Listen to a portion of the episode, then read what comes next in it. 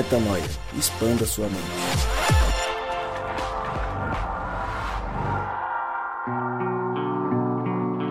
Sim, senhoras e senhores, ladies and gentlemen, está no ar mais um podcast Metanoia. E você é muito bem-vindo a mais um dia de expansão de mente.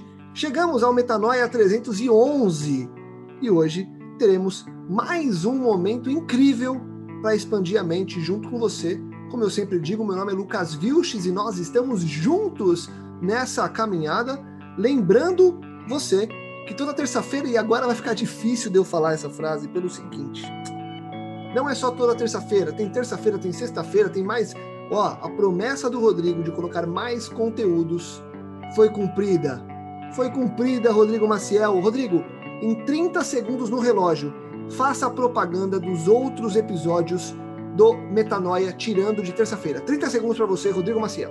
É, quinta-feira a gente está postando, ou quarta ou quinta-feira a gente está postando o que Cristo oferece, Ele é, e também o Na Estrada, que é a companhia sua toda sexta-feira. Boa, o Rodrigo pela primeira vez na história do Metanoia conseguiu trazer algo em um tempo menor do que o proposto a ele. Parabéns, Rodrigo Maciel, pela assertividade desta noite incrível em que faremos mais um momento de conversa produtiva. E para falar de conversa produtiva, vamos falar do quê? Do tema, do tema de hoje. E aí eu volto para seguirmos juntos a partir de agora.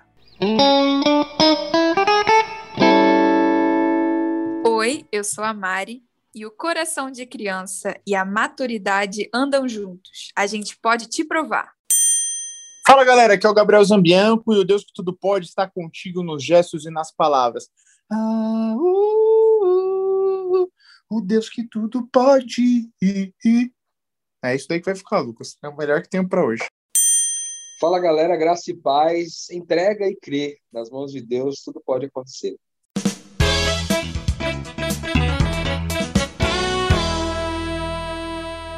Gabriel, Gabriel, Gabriel, Gabriel, Gabriel. Não entendi o que aconteceu. Acho que minha cabeça tá ruim hoje. Gabriel, Mari e Rodrigo Maciel. O Rodrigão, coisa linda, coisa fofa da minha vida. Hoje falaremos de uma poesia, por assim dizer. Uma música do Fala Mansa, O Amor que Tudo Pode. A música é linda, a música fala por si só, e eu queria primeiro falar com vocês sobre o amor que tudo pode. O Gabriel, como é que você descreve de maneira sucinta o amor que tudo pode antes da gente entrar na letra da música do Fala Mansa? Cara, é aquele amor que, mesmo dando errado, deu certo, né? É um amor que você não espera que seja conforme a sua vontade, mas um amor que no final das contas você reconhece como tendo como sendo o melhor para você, para a situação, enfim, para tudo. Mário Próximo. Moraes, o amor que tudo pode é difícil, porém bom. de colocar em prática. E Rodrigo Maciel, o amor que tudo pode é É isso, o amor que tudo pode é nós. Bom, com a definição de cada um de vocês três, eu vou ler a música e a gente começa a falar sobre o amor que tudo pode que transcende, obviamente, a canção do Fala Mansa, mas que por meio do Fala Mansa traz pra gente uma visão importante sobre muitas coisas. Vamos lá. É, debaixo desse céu, tudo tem um porquê. Até o temporal vem pra gente aprender a ser um melhor ser e crescer.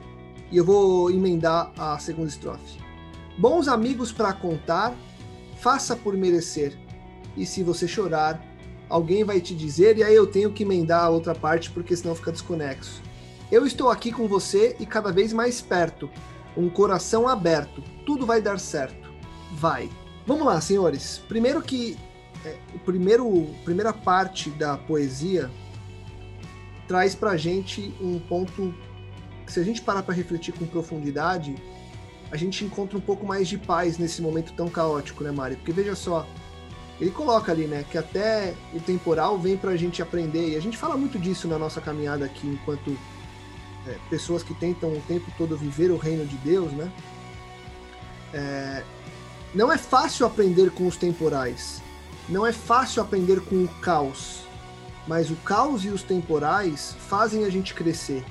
A minha pergunta para você, Maria, é: é possível crescer em todos os temporais, em todos os caos? Ou vão ter temporais e caos que vão vir realmente para talvez trazer a lição, mas nos deixar naquele momento de deserto? Como é que a gente lida com o deserto e com o crescimento, até para a gente saber a hora de aproveitar os momentos de luto, de perda, de problemas, né? Que também são importantes para nossa construção de seres humanos e de seres espirituais aqui, né? É, com certeza. E eu achei interessante que você falou que é nós que nos ocupamos de viver o reino de Deus, né? A gente é desafiado a encarar os temporais e com certeza isso é verdade e também é uma verdade triste de que o reino é uma possibilidade de vivenciá-los de uma forma mais leve, mais fluida, né? A verdade é que quem não tem conhecimento da dimensão do reino de Deus, né, que é essa dimensão de justiça, paz e alegria que está presente dentro de você, se você permitir, se você crer, quem não tem consciência disso oscila muito mais, sofre muito mais. É, e até no último programa do que ele oferece, ele é, eu falei um pouco sobre isso que eu tenho enxergado a diferença claramente entre o sofrimento que conduz à vida. Eu esqueci qual a referência bíblica disso, mas Paulo fala de que existe a tristeza que conduz à vida e a tristeza que conduz à morte. A tristeza para a vida nos torna mais misericordiosos, mais bondosos. E a comparação que eu acabei fazendo na minha cabeça, principalmente porque eu tô vendo uma viagem para Chapada Diamantina e esse exemplo ficou muito forte para mim, é comparar o sofrimento de você subir uma montanha, todo o esforço físico que é demandado, a dor dos seus músculos, seu cansaço, sua exaustão, mas a cada segundo você fica mais forte, você fica mais cauteloso, mais sábio quando você está fazendo um exercício, né, de força. É comparar essa dor do crescimento do seu corpo com a dor de você rolar um penhasco e, enfim, se machucar todo até até morrer, sabe? Então eu acredito que existem sofrimentos que conduzem à vida e sofrimentos que são ruins. E como você falou, para a gente diferenciá-los. Não sou uma mestra nisso, né? Sou gente como todo mundo, sofro e momentos difíceis. E as, o que eu tento aplicar no meu dia a dia é o tempo presente. Tem momentos em que a gente está sofrendo porque no agora o nosso coração está do tamanho de uma ervilha, as lágrimas rolam seu coração está partido e esse é o momento de chorar, no agora, pronto. A situação que você está vivendo, ela é ruim. E, e você fingir que isso não está acontecendo é meio que uma positividade tóxica, assim. Ter que ficar rindo, ter que ficar encarando de forma leve uma coisa que é difícil. Então, se no agora, a sua circunstância no agora, ela é dura, se permita chorar, se permita.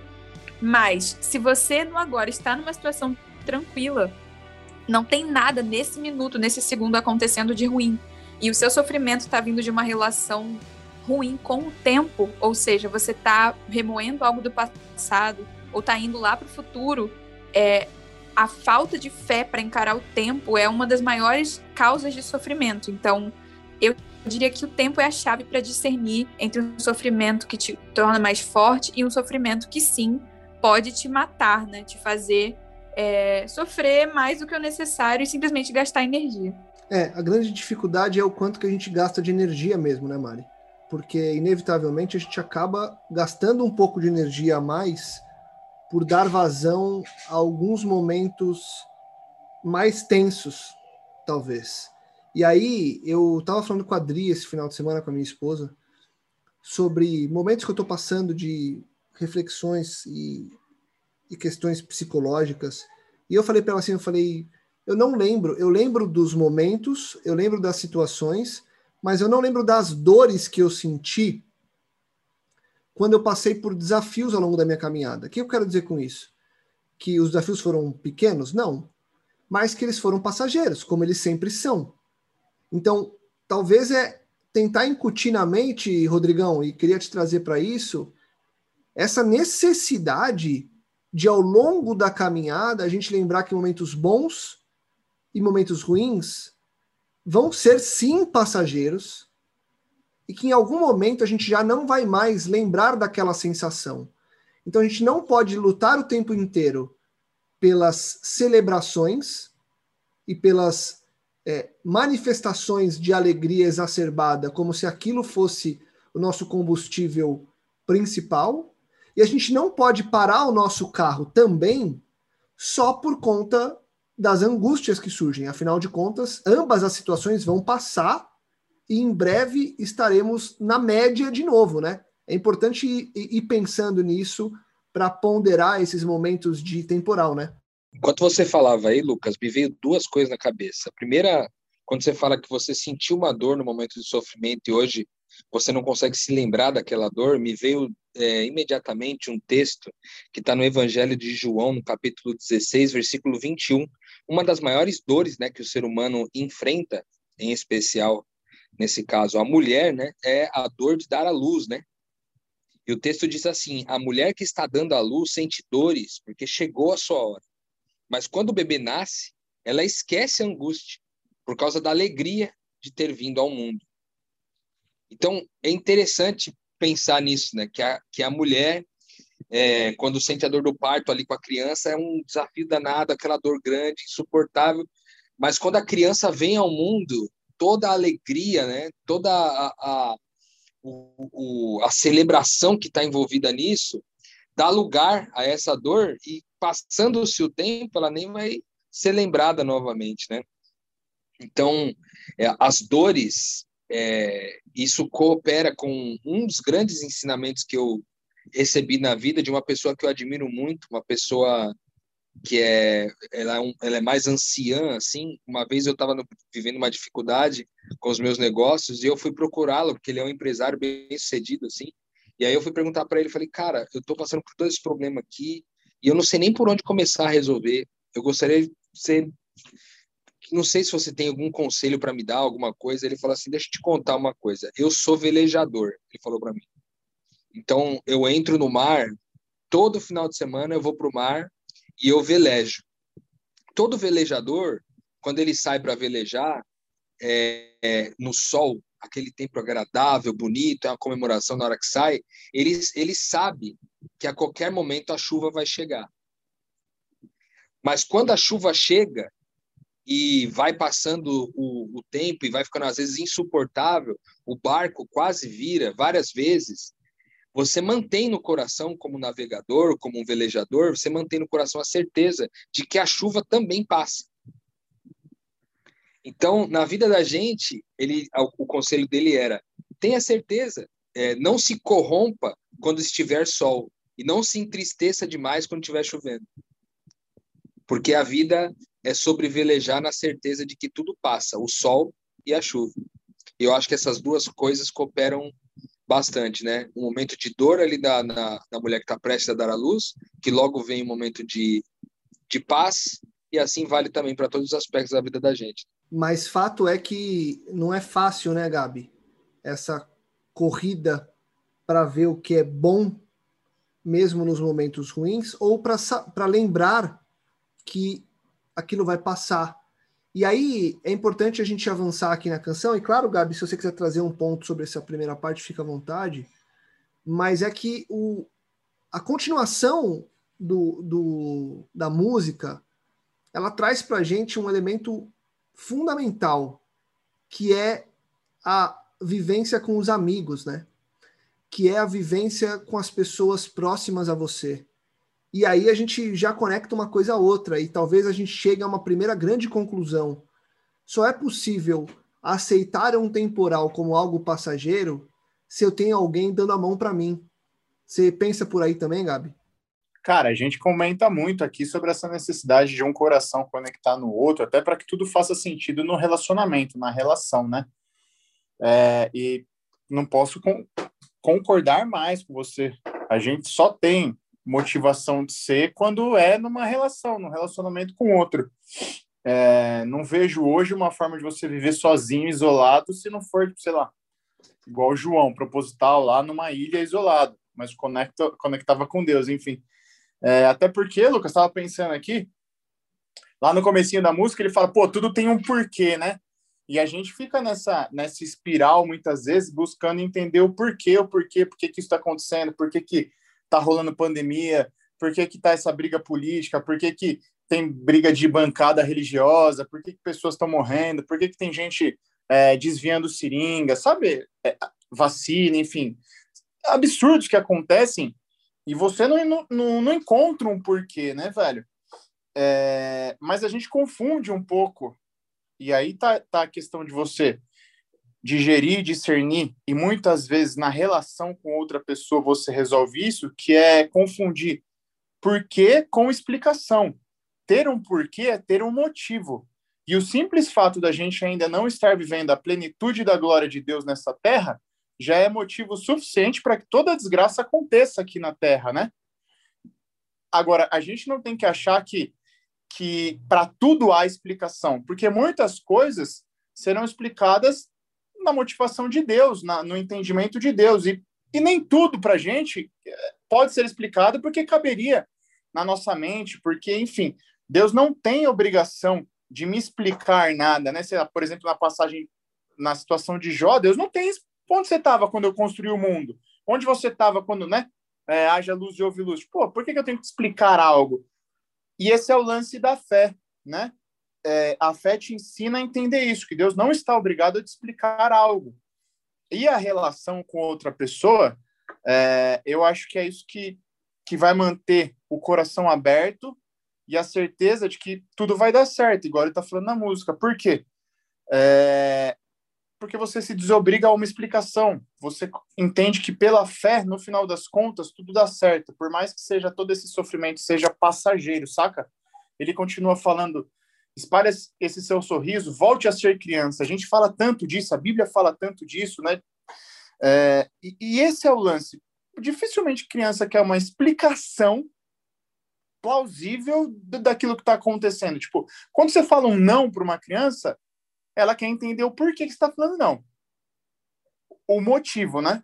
Mas não uma explicação. Você não precisa falar que ah, é, não come doce porque vai atrapalhar seu crescimento, pode te dar. Ele nem sabe o que é caro, o que é crescimento, enfim. Basta uma motivação mais simples e ali ele está satisfeito, entendeu? Então acho que a gente tem que sim se entregar nos relacionamentos e, e permitir que um coração aí mais perto, conectado ao outro, a gente volte a ser criança. Eu achei muito precioso tudo isso que o Gabi falou. Primeiro, essa parada de cara, se, se o fato da gente estar destituído da glória de Deus e estar tá no caminho de, de se assemelhar a Cristo já é justificativa para toda sorte de desgraça acontecer. Eu acho que esse sofrimento, como criança, tem sido o meu desafio pessoal no momento e também me identifiquei muito com isso. E a criança, ela chora no agora. E aí ela chora, chora a plenos pulmões, e aí você dá outra coisa ali, e no minuto seguinte ela recebe o, o novo ali, o brinquedo novo, a situação nova que você entrega para para ela. Então, se a gente tiver o coração no tempo presente,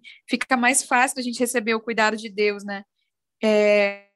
E o que eu ia falar é nessa parte que ele falou aqui nas primeiras estrofes, foi no começo da segunda estrofe que o Lucas já leu. Foi bons amigos para contar, faça por merecer. Se você chorar, alguém vai te dizer, eu estou aqui com você. Essa parte me tocou muito, porque merecimento não é uma palavra que a gente usa muito, né? A gente não, não é muito dessa pegada, né? Mas, como tudo está reconciliado em Cristo, né, entre o céu e a terra, a palavra merecimento, de alguma forma, compõe alguma coisa.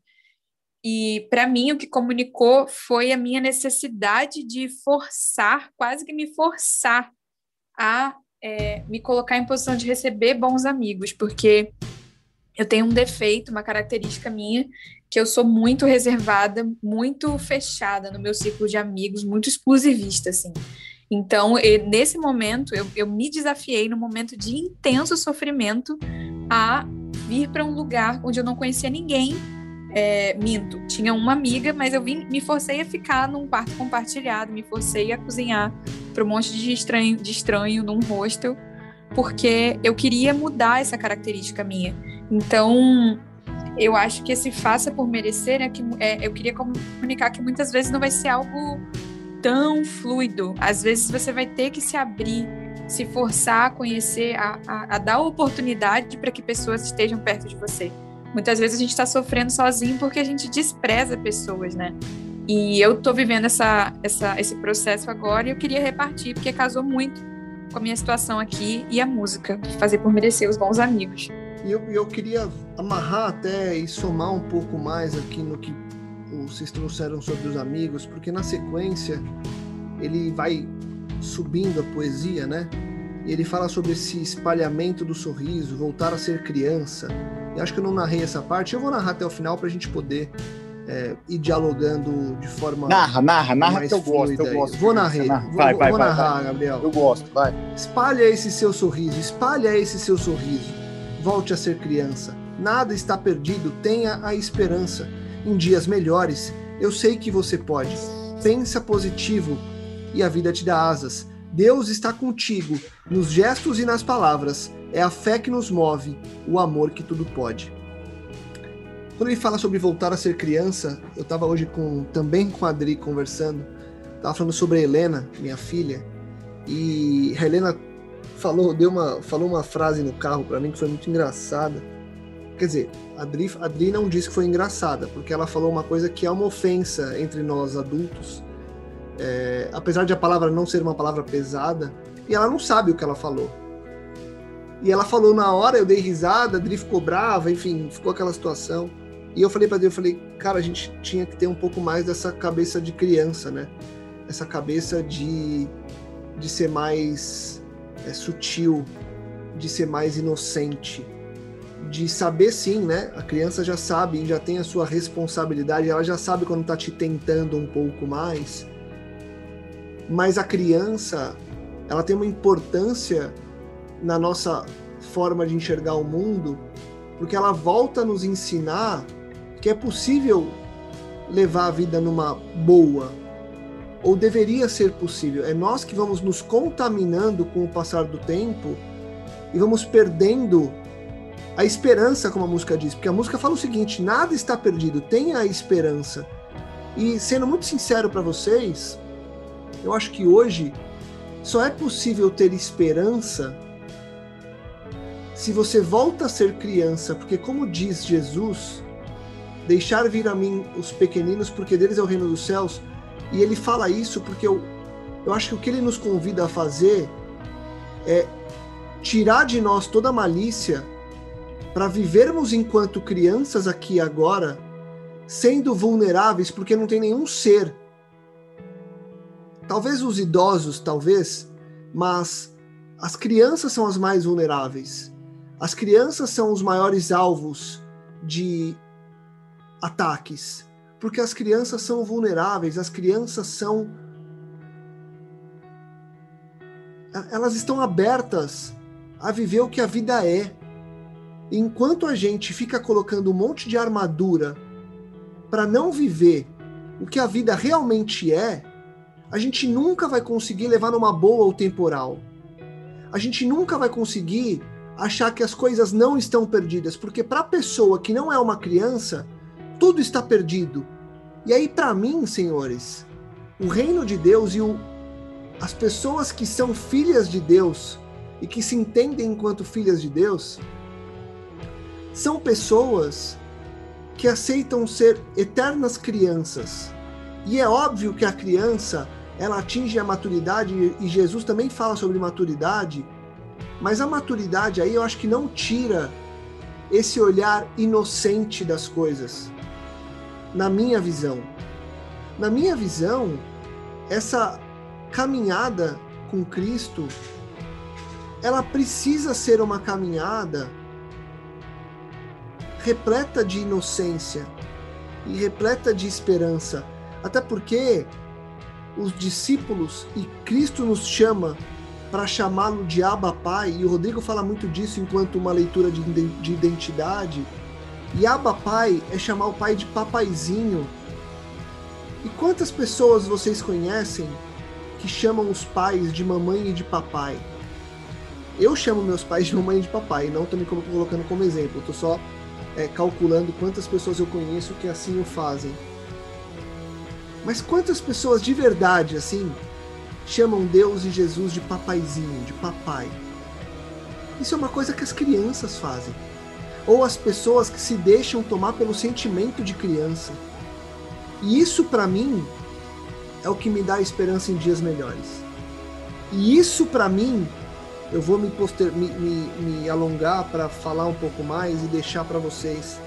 Porque isso, para mim, é o amor que tudo pode. O amor que tudo pode é o amor que nos mantém enquanto crianças ganhando maturidade, mas sem olhar o mundo com essa malícia que hoje nós olhamos. Porque essa malícia, na minha visão, é o que faz a gente perder o prumo, perder o rumo e perder a noção de que nós estamos aqui por um propósito muito maior do que aqueles que o inimigo de nossas almas vende todos os dias para nós. Metanoia e expanda a sua mente. Adoro quando o Lucas vem assim, né, velho? Bacana demais. Cara, eu, infelizmente, eu, você falou aí do papai mamãe, enfim. O meu pai chamava meus vós, meus vós de papai e mamãe. E eu, infelizmente, o meu pudor não me permite. Eu não consigo, cara. Eu não consigo. Travar é um negócio que eu acho muito bacana, porque demonstra todo um cuidado e uma fragilidade ao mesmo tempo, né?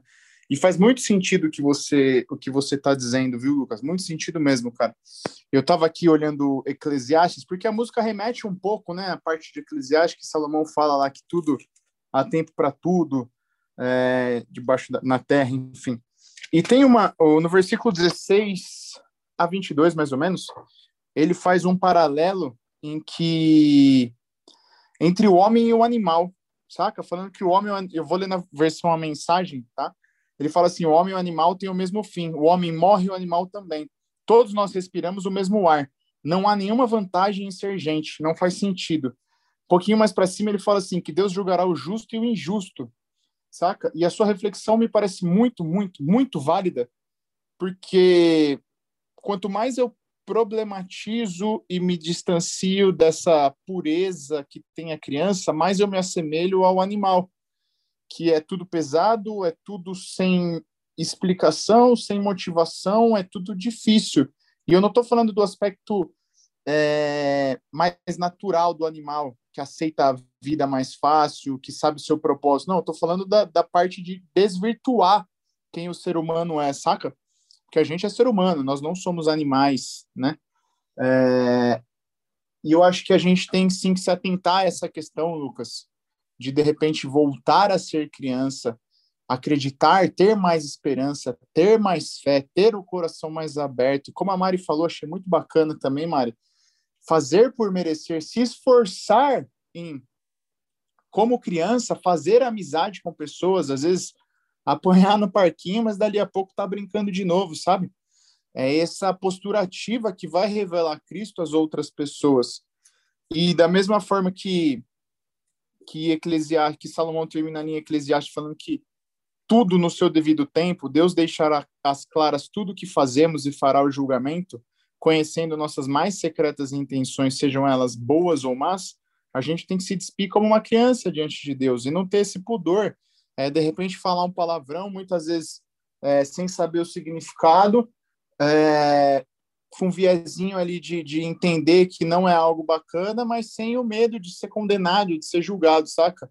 E eu acho que é isso que, que de certa forma, a pandemia vem mostrando pra gente, Lucão, porque, é, cara, tudo que tá acontecendo, polarização, lados brigando, pessoas que parecem que estão cada vez mais distantes umas das outras, se a gente não se entregar a uma vida mais simples, tanto no fazer quanto no pensar, é, e a forma de encarar que até mesmo o temporal vem para a gente aprender, e eu estou citando a música, a gente não vai ser um ser melhor e crescer, cara, infelizmente. Mas felizmente está aí o Metanoia para levar essa mensagem embora. Acho que uma característica importante também sobre a criança é que para para pensar, né? A gente a gente se constrange muito diante de uma criança, diante da inocência dela, né?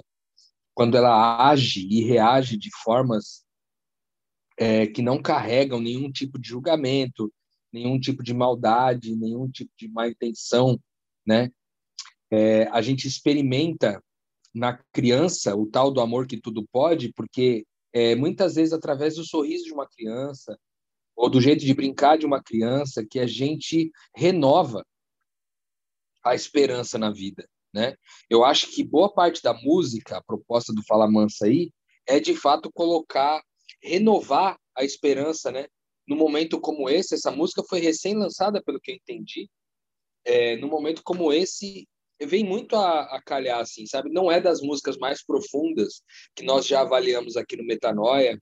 Eu acho que a proposta nem é a gente mergulhar fundo e tentar arrancar mais uma expansão de mente complexa, mas é de fato admirar e, e, e degustar é, as palavras simples que um momento como esse requer, sabe, cara? Porque eu acho que toda teoria, toda complexidade que também está no adulto e não está na criança, né? a criança é, é tudo é muito simples, tudo é muito direto, tudo é muito objetivo, não há complexidade, não há filosofias, ideologias, não há é, teorias de fim de mundo, não há nenhum tipo de, de esboço lógico, racional, né? A criança não vive isso, ela vive só um gesto de tipo, cara, eu realmente não estou preocupado. A criança muitas vezes não está nem preocupada com quantas pessoas estão morrendo, o que está acontecendo no mundo, porque ela realmente, a esperança dela está em só ser. Então, a criança tem esperança de verdade, por quê? Porque a esperança para a criança é um verbo. Ela, ela esperançava, ela esperançaria, ela esperançará. Então, esse verbo da esperança, que nós já falamos em algum, algum momento aqui no Metanoia, quando a gente falou sobre esperança, eu acho que a criança tem muito esse poder aí, muita essa habilidade, né? De ser o amor que tudo pode, porque é livre de qualquer maldade, é livre de qualquer malícia, é livre de qualquer é, pensamento ansioso, ela ainda não está contaminada a esse ponto. Né? Então, eu acho que a esperança e a criança caminham juntos de forma que, se a gente pudesse experimentar essa mesma inocência de volta, talvez nossos dias seriam mais leves. É, eu queria só comentar, né, o lado B desse rolê, porque eu também, né, a nível de pesquisa aí do Lucas, chamo minha mãe de mamãe, papai de papai, papai de papai, obviamente. E eu confesso para vocês que eu lido com uma crise, às vezes, por achar que eu sou é, meio mimada demais com Deus, sabe? Até o Rodrigo aí, vou botar ele na, na fogueira, porque ele mesmo fala, me chama de mimadinha do Aba. Às vezes eu entro numa crise. É, eu digo por ter optado de manter o meu relacionamento com Deus idêntico ao que era quando eu era criança, é, eu às vezes me questiono se eu não estou sendo infantil. E também queria aqui colocar o contraponto de que, assim, é, a gente, quando faz essa opção, a gente apanha pra caramba. Porque, em geral, brota um monte de filho mais velho, né, na parábola do filho pródigo, para reclamar, para questionar, para se meter, para acusar. Então, quando você se levanta como coração de criança e quer encarar a vida dessa forma, se prepare para é, receber uma série de acusações, de críticas, e para também encarar essas críticas como criança, que é muitas vezes você vai chorar, vai doer, mas você vai se encantar com o próximo brinquedo que seu pai te entregar. Então, queria só fazer essa polêmica aqui de que tem um custo essa decisão, que é você ser rejeitado pela sociedade hoje, que se leva muito a sério né, nas suas mentiras, nas suas ilusões, mas é um povo que se leva muito a sério. É por isso, Mari, inclusive, que na atualidade é quase que um, um absurdo você falar sobre ser vulnerável no mundo corporativo, no mundo religioso. E é por isso que autores, eu já citei ela aqui, a Brené Brown, que fala sobre vulnerabilidade, se tornam TEDx, entendeu? É, porque o negócio é tão absurdo que quando alguém fala sobre isso, fala sobre ser vulnerável, fala sobre ter essa. Ela não usa esse termo, mas nós sabemos da, da metáfora. É, quando, quando as pessoas falam sobre isso, elas são veneradas, porque falam, nossa, alguém teve coragem de falar isso. Mas na prática é exatamente o que você falou. Você toma porrada. Por quê? Porque a criança ela aceita o que é passado e ela vai ganhando maturidade para saber onde pisar. Mas aí que está o detalhe, porque a linha e aí talvez seja uma discussão para a gente trazer talvez um pedagogo, um estudioso do desenvolvimento humano aí, enfim, alguém, alguém para mostrar para a gente um pouco da parte de educação mais para frente. Porque veja só, existe uma linha muito tênue entre maturidade e malícia. Entendeu?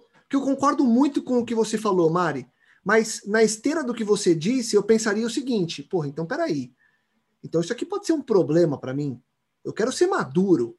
Porque a gente fala muito sobre a maturidade, sobre tomar leite espiritual e depois ter comida sólida. A minha questão é: como é que eu me torno maru, é, maduro?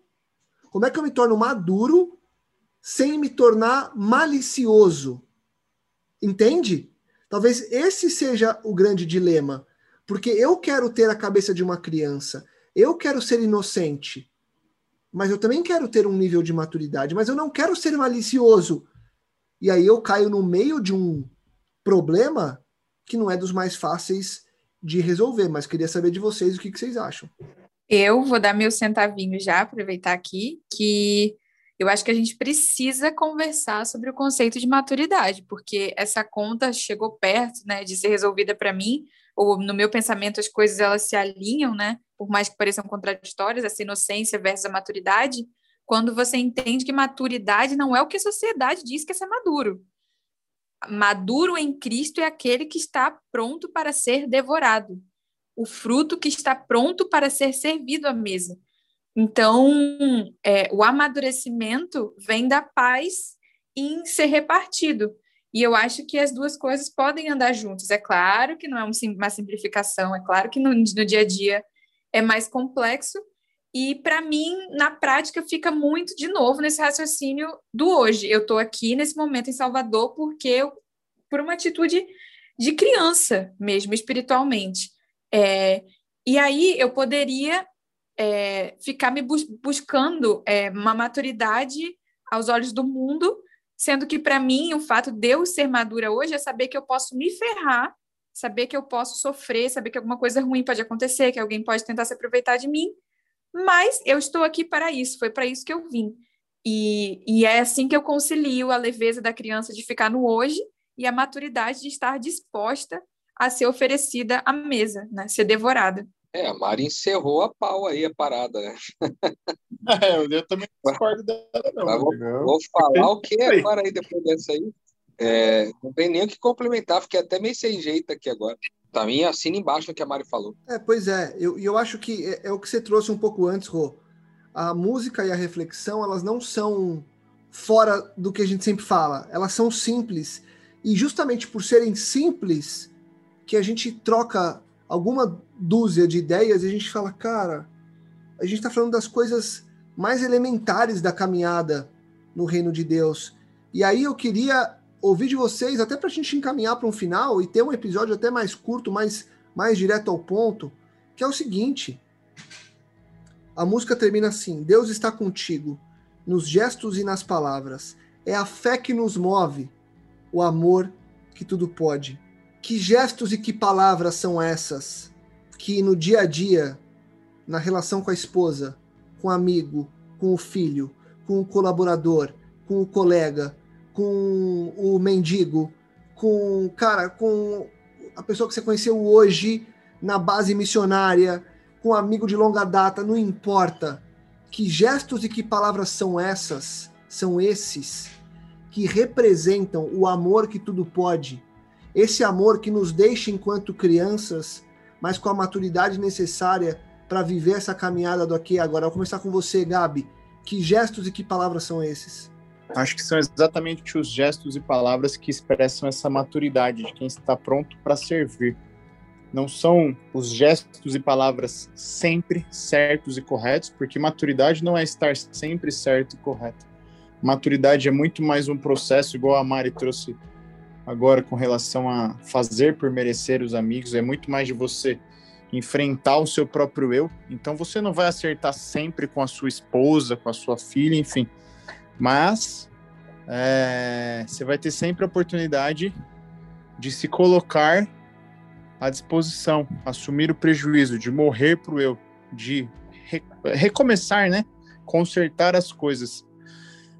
Então, talvez fique até utópico, porque, cara, a gente é, tá passando uma época aí que a gente tá nas notícias lá, o, o, o padrasto que infelizmente matou a criança. E para muitas pessoas ele tinha gestos e palavras que eram carinhosas, que eram amigáveis, mas na realidade era o extremo do extremo do extremo oposto, né? Então nem sempre é, afagar a sua esposa, fazer um carinho, representa um gesto e palavra maduro, né? Do reino de Deus, de Cristo, que represente a Cristo. É, a gente já entendeu aí que a fé não está na obrigação de explicar o motivo, que Deus não está obrigado a te dar explicações, mas ele transcende, né? No seguinte sentido, ele se faz presente, ele se faz representar, desde a palavra de carinho, da palavra de amor até a, a palavra de exortação, a palavra que vai te colocar no rumo, a palavra mais dura, entendeu?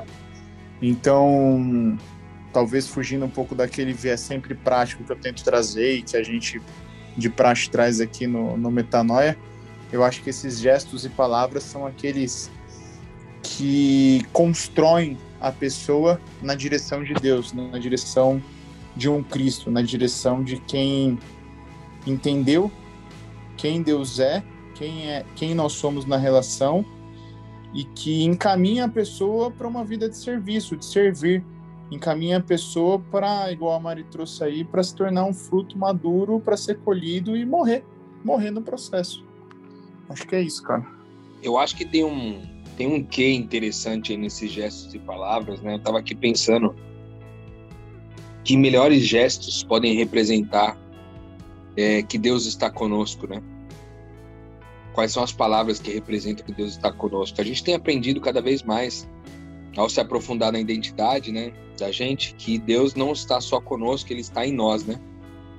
E se Ele está em nós, como o Gabs falou aí, tudo aquilo que a gente oferece vai, vai, vai produzir vida no outro, né? Vai produzir é, mais de Cristo nessas pessoas. E eu acho que o grande crivo para nós é sempre a glória de Deus, né? Os meus gestos são verdadeiros, minhas palavras são verdadeiras, meus gestos são bondosos, minhas palavras são bondosas, minhas palavras são belas, meus gestos traduzem a bondade de quem Deus é. Eu faço isso com vontade, há, há um, uma, uma disposição natural para eu fazer isso, então de fato Deus está comigo e Deus está em mim, sabe? Então esses gestos e essas palavras é, compõem uma fé que move, que nos move. É, e por isso o amor que tudo pode, né? Porque tudo é sobre o amor, tudo é sobre amar mais e melhor. Tudo é sobre entregar um mundo melhor para quem nos rodeia, né? Podendo mudar então o mundo das pessoas. Sim, cada um de nós podemos mudar o mundo se mudamos o mundo primeiro, né? Mudamos o mundo, o nosso mundo, para que isso reverbere, né, em torno das pessoas que estão à nossa volta. Como que a gente muda o nosso mundo? Crendo que esse mundo nós já recebemos ele, que é um mundo que a gente chama aí, como o Lucas disse, o mundo do reino de Deus. Esse mundo nós já nós já nos foi dado, né? Nós já o recebemos. E por isso a gente pode manifestar essas características da glória de Deus para que a, é, haja, para que essa seja de fato uma evidência, né, de que é uma fé nos movendo e um amor que tudo pode. Mari, para trincar e lacrar de novo. Unidade, né? A minha contribuição para essa resposta é essa palavra que tem guiado é cada momento do meu dia, tem me ajudado a colocar em prática isso que eu disse de me empenhar e me conectar com as pessoas, de quando eu encontro alguém, eu não estou encontrando mais um outro que vem agregar no meu mundo ou prejudicar o meu mundo. Eu não encontro um outro alguém assim, eu encontro um pedaço de mim, um espelho de mim que eu estou reconhecendo. Então, para mim, o amor começa na unidade, num sentimento verdadeiro de unidade, de disposição para ser um com quem quer que cruze o meu caminho. Então, eu via que qualquer lógica que, enfim, viesse antes desse princípio não tinha me libertado tanto quanto essa compreensão de que tá nisso, tá em receber o que te dói no outro, quando, como você falou os exemplos, né? O cônjuge, o amigo, a pessoa na rua, o mendigo, qualquer um que venha e te incomoda, espelha, espelha algo que em você tá te machucando e que você precisa olhar para isso. E se alguém também traz algo de positivo, você recebe não como alguém que está incomodando ou tem dificuldade de ser servido por outra pessoa, mas como você mesmo recebendo algo de você. Então, queria deixar essa, essa compreensão aí, de, de comece a se ver como alguém repartido em bilhões de pessoas pelo mundo e que a todo momento Deus te dá a oportunidade de encontrar com você mesmo, se abraçar, aprender com isso, se relacionar em unidade. Boa, Mari. Obrigado. Obrigado, Gabi. Obrigado, Rô. Obrigado ao Fala Mansa por soltar essa canção no momento tão necessário. E para você que não escutou, vai lá no Spotify, em qualquer aplicativo de música, escute. A levada é gostosinha. Se você não gosta de forró, só leia a letra, escute, mas é muito gostoso ouvir esse som e pensar que Deus está falando contigo para que você haja diferente e viva essa vida mais leve, uma vida que realmente valha a pena. E só vai valer a pena se você agir com esses gestos e com essas palavras, emanando o amor que tudo pode. Obrigado, Mari, obrigado, Gabi, obrigado e obrigado a você que nos escuta. Na semana que vem a gente volta para continuar expandindo a nossa mente. Quinta-feira tem mais podcast, sexta-feira tem mais podcast, tem podcast para dar e para vender. Compartilhe, faça com que mais pessoas expandam a mente, escutem os nossos episódios, para que mais pessoas sejam impactadas por essa metanoia que agora é semanal, mais três vezes semanal. A gente te espera na semana que vem em mais um podcast Metanoia. Metanoia, expanda a sua mente.